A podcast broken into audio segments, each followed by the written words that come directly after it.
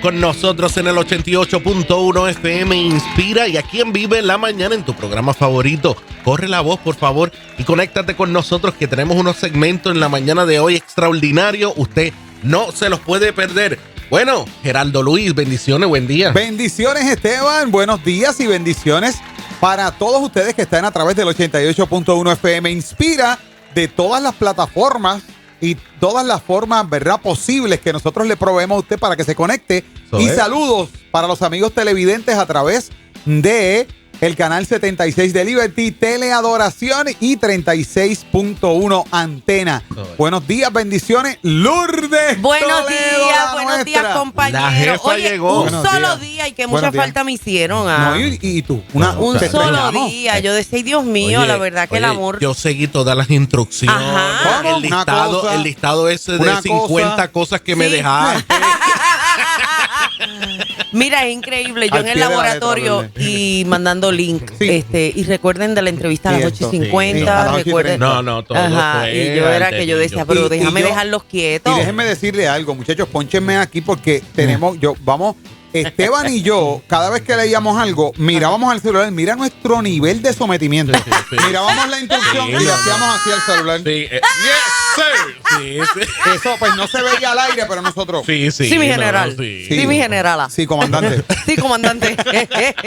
Sí, Lourdes, de verdad. no, Ay, no, Dios No, mío. no, no, ¿qué, eso- qué ustedes creen? ¿Qué Eso pasa fue bien? Orden, Ah. orden, tú sabes. No, no, una- Miren, una lo orden menos de la que ellos distancia. hacen es caso a la generala, ¿sabes? Es lo menos que hacen. Y entonces, pero, nosotros Ajá. sabemos que aparte de que la doctora Sonia Navarro es nuestra amiga, Sí, nuestra sí, hermana, no, no. la Ajá. pasamos súper.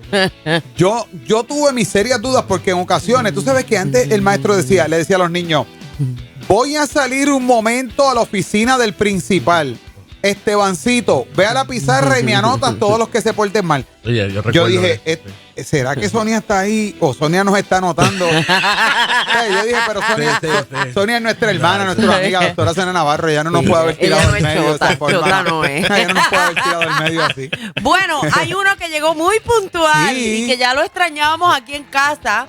Y es nuestro gran amigo, el pastor Abinadar. Eso es. Negrón. Eso, Buen día, pastor. Qué agradable que esté Muy aquí. buenos días. Buenos días, Geraldo, pastor. buenos días, Esteban. Buenos días, Lourdes. Aquí estamos respondiendo una llamada de, Muy bien. de, de- de Lourdes, de Lourdes. ¿Lo ve, pastor? Lo es, ¿Lo ve? cumpliendo, Yes, cumpliendo, sir. Cumpliendo. Presente. Mira, y, y- y hay, y hay quien va más allá y aparte de la bendición que nos trae como el pastor Abinadad, que sé que nos trae ese tema está Uy, sí. exquisito y yo quiero ya comenzar con él. Eh, él siempre nos bendice de otra forma, siempre trae una cajita que tiene ciertos artefactos en su Ah, interior. ah, sí. ¿De verdad? El cual posee, posee. En, en- en las entrañas del artefacto hay queso. Hasta ahí lo dejo. Ya. Eso es. Hasta ahí. Es poderoso. ese. Pastor, gracias por estar aquí. Gracias. Cuéntenos Para cuál es el nosotros tema. siempre es un honor estar, ¿verdad? Y sacar tiempo. Eh, Lourdes me llamó ayer y yo le dije, hoy es mi día libre, pero aún así voy a sacar tiempo para poder Gracias. Gracias. Boté mis espejuelos en el avión. Ay, Así bendito. que estoy usando unos, unos provisionales. El tema que hace un- unos meses atrás prediqué un sermón en la iglesia que repercutió en la gente Sí. eh, por la esencia, ¿verdad?, de- del tema. ¿Por qué un Dios bueno permite el sufrimiento? Ujú. Y, y lo estamos viendo, ¿verdad?, en cuántas cosas eh, en el diario vivir. Recientemente, hace un par de semanas, dos hermanos perdieron la vida. Ay, sí. Sí. ahogados. Triste, ¿verdad? Lamentable. Eh, una masacre en Uvalde, Texas, eh, y cuántas cosas más. Eh, yo les recomiendo siempre tres libros a la Ujú. iglesia. Les recomiendo tres libros sobre el tema. Uno es de Harold Kushner, que es Ah. un rabino judío. Cuando a gente buena le suceden cosas Sí, malas. Libro bien vendido. El segundo es de James Dobson, que es cuando lo que Dios hace no tiene tiene sentido. No tiene sentido. Este. Y el tercero, que es uno de mis favoritos, es Entender el sufrimiento por René Peñalba. Este no lo he leído. Esto es una joya dentro del tema de, de un por qué Dios permite el sufrimiento. Y yo, yo, ¿verdad? Ministraba a la iglesia y me traje hasta las notas, porque siempre nos preguntamos, eh, ¿por qué esto me está pasando a mí? Oye, entre tantas personas en el mundo, yo recuerdo cuando yo era niño en mi barrio Carruzos de Carolina, había un señor eh, adicto al alcohol. Que tenía por sobrenombre el Curita.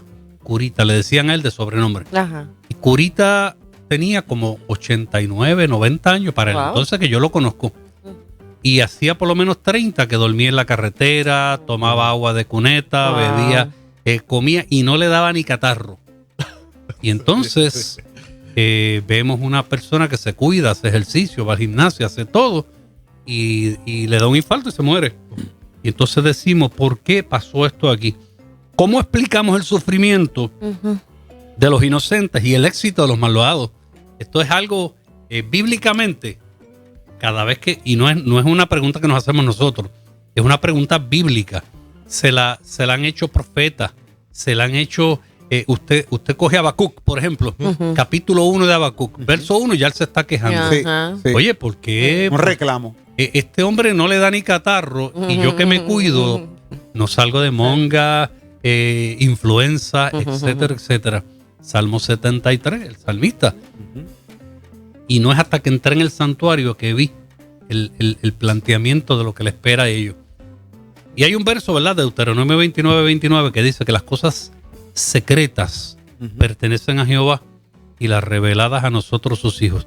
Entonces, yo como pastor necesito tener una palabra de esperanza para aquellas personas desesperanzadas. Entonces, en una, en una ocasión que estuve aquí, yo hablaba de eh, Romanos 4:18, cuando Pablo dice que Abraham se sostuvo viviendo de esperanza contra esperanza. Y nosotros como eh, agentes catalizadores de fe, necesitamos decirle a las personas, donde tu esperanza culminó, ponle una nueva esperanza encima. ¿Para qué? Para vivir esa, esa, esa vida que dice Deuteronomio, que yo no conozco. En esa vida yo hablaba en este entonces, eh, hablaba de Job, ¿no?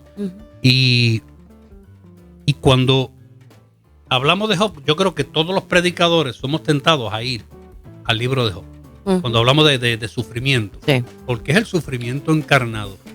Es hacernos la pregunta, ¿cómo es posible que la nación número uno del planeta Tierra no descubrieran unos aviones que iban para el World Trade Center? Mm, Y uno dice, pero señor, ¿cómo es posible?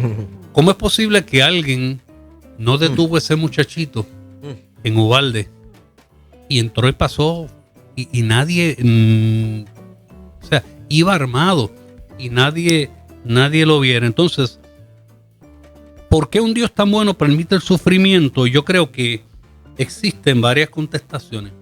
Y una de las contestaciones es, Dios permite el sufrimiento a veces para despertar nuestras conciencias y que reevaluemos el rumbo que lleva nuestra vida. Y este es el caso, por ejemplo, el hijo pródigo. El hijo pródigo, donde el hijo pródigo despierta, es en un acto de cerdo, comiendo algarroba. Y es en el acto de cerdo que dice, caramba, aún los criados de, la casa de mi papá comen mejor que yo. Pero ¿qué hace el hijo pródigo? Toma una decisión, me levantaré. Me levantaré iré a mi padre. Se levanta. Él toma una decisión. Usó el sufrimiento para arrepentirse. Y a veces nosotros no vemos a Dios dentro del sufrimiento. Y esta es una de las herramientas que, de hecho, Harold Kushner en el libro dice, él, yo comencé a escribir con coraje mm, su libro, cuando a gente buena le suceden cosas malas. Y él dice, yo comencé a escribir con coraje porque Dios me, me llevó mi hijo, 14 años de edad. Dios me quitó mi hijo, dice, dice un rabino judío. No estamos hablando de... Y los rabinos para llegar a su posición tienen que estudiar. Pero cuando él va por el capítulo 4, 5, dice, él, él, se- él comienza diciendo, ¿dónde estaba Dios mm, cuando yo perdí mi hijo? cuando va por los capítulos 4 o 5 dice, ah, ya entiendo dónde estaba Dios. Al lado mío en el sufrimiento, Amén, amén. apoyándome en el sufrimiento. Nosotros en la iglesia perdimos una niña de 10 años con un aneurisma cerebral. Y nosotros estábamos todos en un... Se podía tirar un alfiler aquella, aquella noche en la Silencio. funeraria. Porque no fue una niña que tenía cáncer. No fue una niña que tenía leucemia. Era una niña que de hoy para hoy los papás no sabían que tenía un, aneurisma. Le reventó y se nos murió. Wow. Pero llegó un pastor y nos trajo una palabra. Un pastor. Y esa noche aquel pastor miró a mamá y miró a papá y les dijo, piensen en esto. Piensen en esto. Dios no haría nada para hacerles daño a ustedes.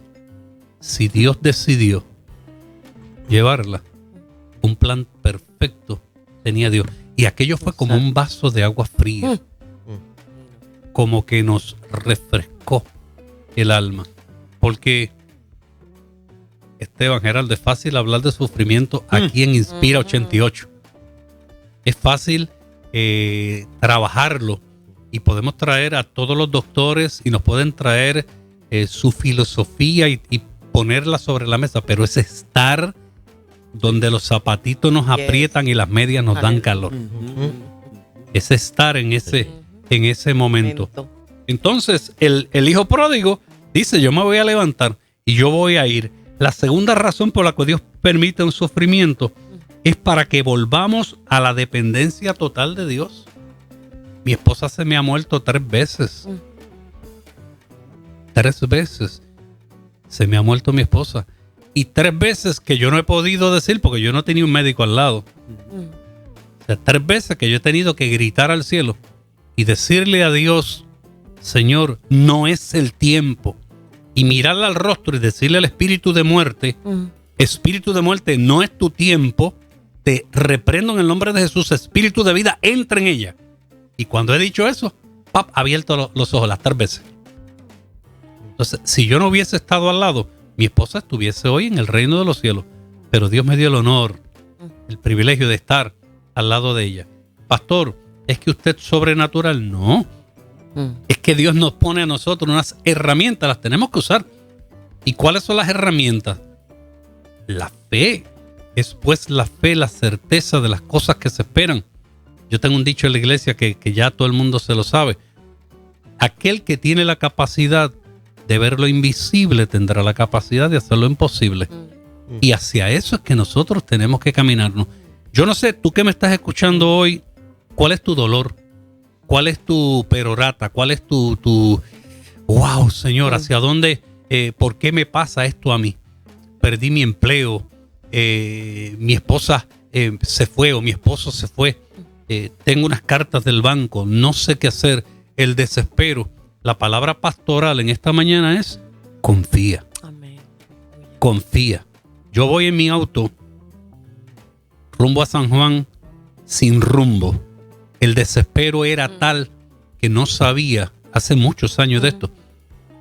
De hecho, yo hablé con, con el autor de este himno, el pastor Misraín Esquilín, y voy, voy sin, sin rumbo y le digo al Señor, Señor, yo necesito una palabra. Yo necesito que tú me hables. En la gaveta de mi carro, yo debo tener como 30... Hay una palabra extraña, Esteban, que, que- que los niños no se acuerdan. Cassettes. Wow, de verdad. Sí. Wow. Debo tener como 30 cassettes y yo voy a sacar uno al azar y lo voy a poner. Y yo quiero que lo que yo ponga en ese cassette tú me hables. Y abrí la gaveta, saqué el cassette y lo puse. Salió Pedrito Febres cantando un himno de mi reina Esquilín. Ha temblado mi ser al ver el dolor en tu rostro. He llorado por ti, es que extraño de ver tu gozo. Mas confía en mi Dios, Él no fallará y sus promesas cumplirá. Hermano, te digo, no temas, solo confía. Wow. Y aquello para mí fue, en dos semanas, mi problema había desaparecido. Pero, fue un- pero la, la solución a mi problema fue dolorosa. Fue dolorosa. Entonces, hay procesos. Por eso, cuando Lourdes me llamaba ayer, lo primero que me vino a la mente fue, es necesario hablar de esto. Porque pensamos que a los cristianos llegamos a la panacea donde todo me sale bien. Oye, pero yo me convertí al Evangelio y desde que me convertí, Dios no te promete una rosa sin espinas. Dios te promete endurecer tus manos para que cuando tomes el tallo no te haga daño. Esa es simplemente la razón del Evangelio. Vamos a llorar, vamos a reír, vamos a tener eh, situaciones difíciles, pero aún en medio de la angustia, dice, dice el salmista, tú me vivificarás. Y de eso es que se trata esta experiencia del dolor, Geraldo, Esteban. De eso es que se trata eh, la experiencia de poder entender a Dios. ¿Por qué Dios permite el sufrimiento? Mira lo que dice Pablo en 2 Corintios 1, 8. Hermano, no queremos que desconozcan las aflicciones que sufrimos en la provincia de Asia. Estábamos tan agobiados bajo, bajo tanta presión que hasta perdimos la esperanza de salir con vida. Nos sentíamos como sentenciados a muerte. Pero eso sucedió para que no confiáramos en nosotros mismos, sino en Dios que resucita a los muertos. Wow. Mm. Esa es la, confianza. Esa es la esperanza, esa es la confianza. Y hay, hay por ejemplo, un, una de, las de los libros eh, fascinantes, lo escribe Víctor Frankel. A mí me gusta leer, por eso cito tanto, tanto libro. Víctor Frankel. Víctor Frankel estuvo preso en Dachau, en Auschwitz, en los campos de concentración. Y este hombre desarrolló unas teorías dentro de los campos de concentración. Él no llorar. Él no fue a llorar. En el campo de concentración, de ahí él saca unas teorías poderosas. ¿Y qué hace él del sufrimiento? Lo convierte en un triunfo. Eh, no sé si, si leyeron eh, de Charles Dickens, eh, la señorita Haversham, que es la que se iba a casar y el novio la dejó en el altar. Se parece a la canción de Mana. El novio la dejó en el altar. Claro, esto es un cuento. Y ella se dejó el traje puesto, no comió y murió de inanición. El apóstol Pablo escribió cuatro de sus mejores cartas preso. Preso. Entonces, ¿sabe cómo decía el jíbaro nuestro de esta teología eh, jíbara? Hacer de limones limonado. En un proceso de dolor yo tengo la capacidad de transformarlo. Yo tengo la capacidad de trabajar con ese proceso de dolor. Y yo tengo la capacidad en el nombre de Jesús de caminar y poder estar con esa persona que sufre y poder reír con la persona que ríe. Ahora mismo yo fui a, estaba con mis nietas en Estados Unidos y la gente piensa que para usted pasarlo bien, usted necesita dinero. Teníamos una piscina de 30 de esos 35, 40 dólares inflable. Y allí pasamos una semana espectacular con las nenas metidos. Entonces, Dios es un Dios de detalle. Dios es un Dios que tú disfrutes lo que tienes al alcance de la mano y no que sufra por lo que no tienes. De eso es que se trata esta experiencia. Cuando, cuando lo que Dios hace. El caso de, de Víctor Frankel, él desarrolla dos de las teorías de personalidad eh, sobre el existencialismo y él utiliza los campos de concentración cómo él se superó en medio de la angustia. Cómo él se superó. Hemos visto una madre que pesa 120 libras levantar un carro porque debajo de la goma estaba su hijo. Y la ciencia no se explica de dónde ella sacó fuerza para mover ese carro. Mm. Porque son cosas sobrenaturales. Ahora, yo vengo aquí a decirte a usted que me está escuchando que hay esperanza. Que si, que si tienes dolor del alma, hoy, hoy, puede ser el día de acercarte al Señor y de decirle al Señor, Señor, yo necesito esperar en ti. Yo necesito confiar en ti. Yo necesito que tú me lleves de la mano. El Salmo 103.3 eh, dice, Él perdona todos tus pecados y sana todas tus dolencias. Todas. En la, en la antigua Grecia los dioses estaban enojados con nosotros era Zeus, Poseidón, Dionisio, estaban enfogonados. El Dios de nosotros no está enfogonado contigo, no está molesto contigo. El Dios de nosotros está esperando que simple y sencillamente nos acercamos, nos acerquemos a Él. Y en el Salmo 73, ¿verdad? Explica lo que yo le acabo de decir. Y de eso es que se trata, Luz, de la experiencia de, de, de por qué sufren los justos yo creo que esta mañana, mm, para iniciar un fin de semana, ¿verdad? Donde muchas personas están en procesos delicados. Ahora mismo, cuando venía para acá, escuchaba noticias y oía el lamento de una madre, la, persona que perdió su hijo en el mar. Y ver el dolor, escuchar el dolor. Yo me imagino que estas preguntas llegan en esos momentos cuando hay pérdida, en esos momentos cuando hay diagnósticos inesperados, en esos momentos, como bien explicaba el pastor, cuando, cuando uno no sabe qué decir, ni es más, ni cómo solicitarle a Dios por el dolor. Pero hay un Dios que te pide, que te bendice y te dice, confía, confía, yo estoy contigo, no te dejaré ni te desampararé. Él es el pastor Abinadad Negrón, tiene una iglesia maravillosa y yo le voy a pedir que él nos diga dónde está ubicada y a qué hora son los cultos, pastor. Amén. Sí, nuestra iglesia cristiana Emanuel en la carretera 185 entre Canóvana Sajuncos. Tenemos culto los martes en la mañana y en la noche, jueves en la noche y el domingo de 10 a 12 del mediodía. Allí estamos a las órdenes, lo que podamos servir. Amén. Pastor, también ustedes transmiten los cultos. Transmitimos por Facebook, así mismo, Iglesia Cristiana Emanuel, las 400. Y estamos a las órdenes. Ay, gracias. ¿Cuánta falta hace que eh, esta palabra eh, llegue a tanta gente que eh, a veces tratando de buscar alternativas fuera eh, para sanar nuestro dolor, las tenemos cerca de nosotros porque no sabemos disfrutar lo que tenemos y lo que Dios está haciendo. Desenfoque, podríamos llamarle a eso, ¿verdad? Y tenemos que reenfocarnos y permitir que Dios nos dirija y nos señale eh, qué debemos de hacer. Comparta este video.